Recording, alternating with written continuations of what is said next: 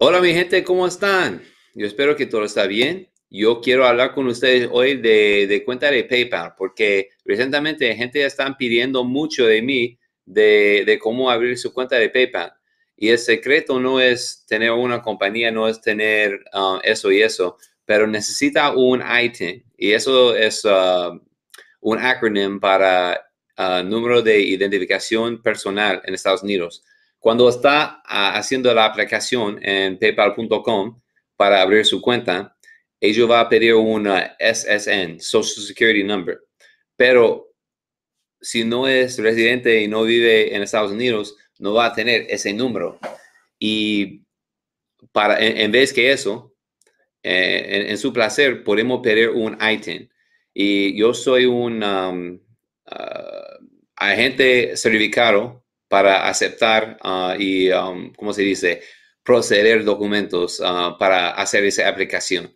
Porque normalmente para sacar un item tiene que hacer un formulario y mandar su pasaporte al IRS y ellos van a tomar como dos meses para revisarlo y procesarlo y mandar su número a usted y ellos son muy um, um, tiki tiki con esa forma y ellos con frecuencia le mandan, uh, le manda regreso diciendo que no está completo, ese, ese foto no está bien claro, eso y eso. So, um, yo, yo he hecho demasiado de esas formas y uh, de nuevo estoy licenciado para hacerlo.